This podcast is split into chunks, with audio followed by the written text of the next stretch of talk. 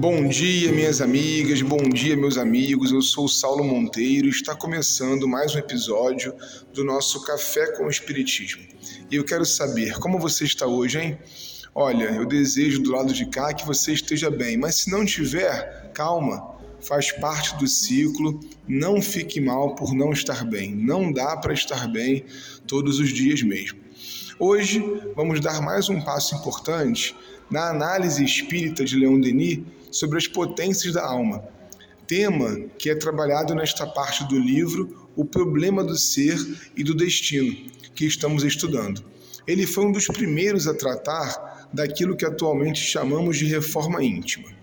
Mas antes de entrarmos na questão em si, eu queria gastar aqui breves minutos discutindo com vocês o nome que temos aplicado.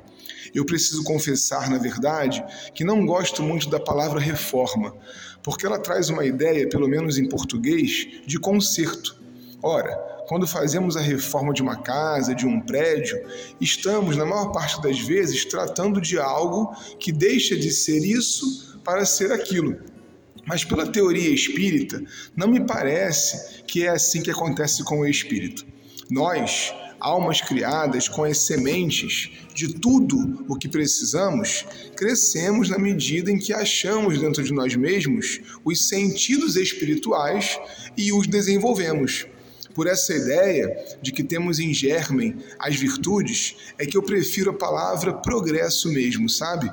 Estamos tratando então do modo de progresso humano sob a luz da doutrina dos espíritos. Fechado esse parênteses, Leon Denis entende, no texto que estamos aqui hoje comentando, que o progresso do caráter começa no campo do pensamento. E por isso, os exercícios que ele vai nos propor também se iniciam no pensar. Nos diz ele: é bom viver em contato pelo pensamento com os escritores de gênio, com os autores verdadeiramente grandes de todos os tempos e de todos os países lendo, meditando sobre suas obras, impregnando todo o nosso ser com a substância de sua alma. As irradiações dos seus pensamentos despertarão em nós efeitos semelhantes e produzirão paulatinamente modificações em nosso caráter, pela própria natureza das impressões experimentadas. Interessante essa perspectiva, né? Manter contato com mentes que tenham algo a nos ensinar, seja intelectual, seja emocionalmente, é um jeito de crescer, de pensar o que antes não pensávamos e por isso de evoluir. Por isso tudo, estudar é tão bom. Mas Leon Denis continua. O estudo silencioso e recolhido é sempre fecundo para o desenvolvimento do pensamento. Com a meditação, o espírito se concentra, dirige-se para o lado grave e solene das coisas.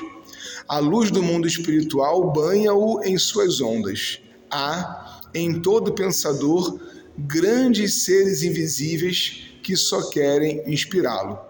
Parece então que, além do próprio desenvolvimento, meditar ainda nos põe em contato com os bons espíritos, que, nos achando relativamente propensos, abertos, podem nos auxiliar de modo mais intenso. A lei de solidariedade, aliás, meu irmão e minha irmã, é universal. E sempre há alguém acima querendo nos dar a mão e alguém precisando também de nosso suporte. Por isso é necessária uma observação atenta de nós mesmos.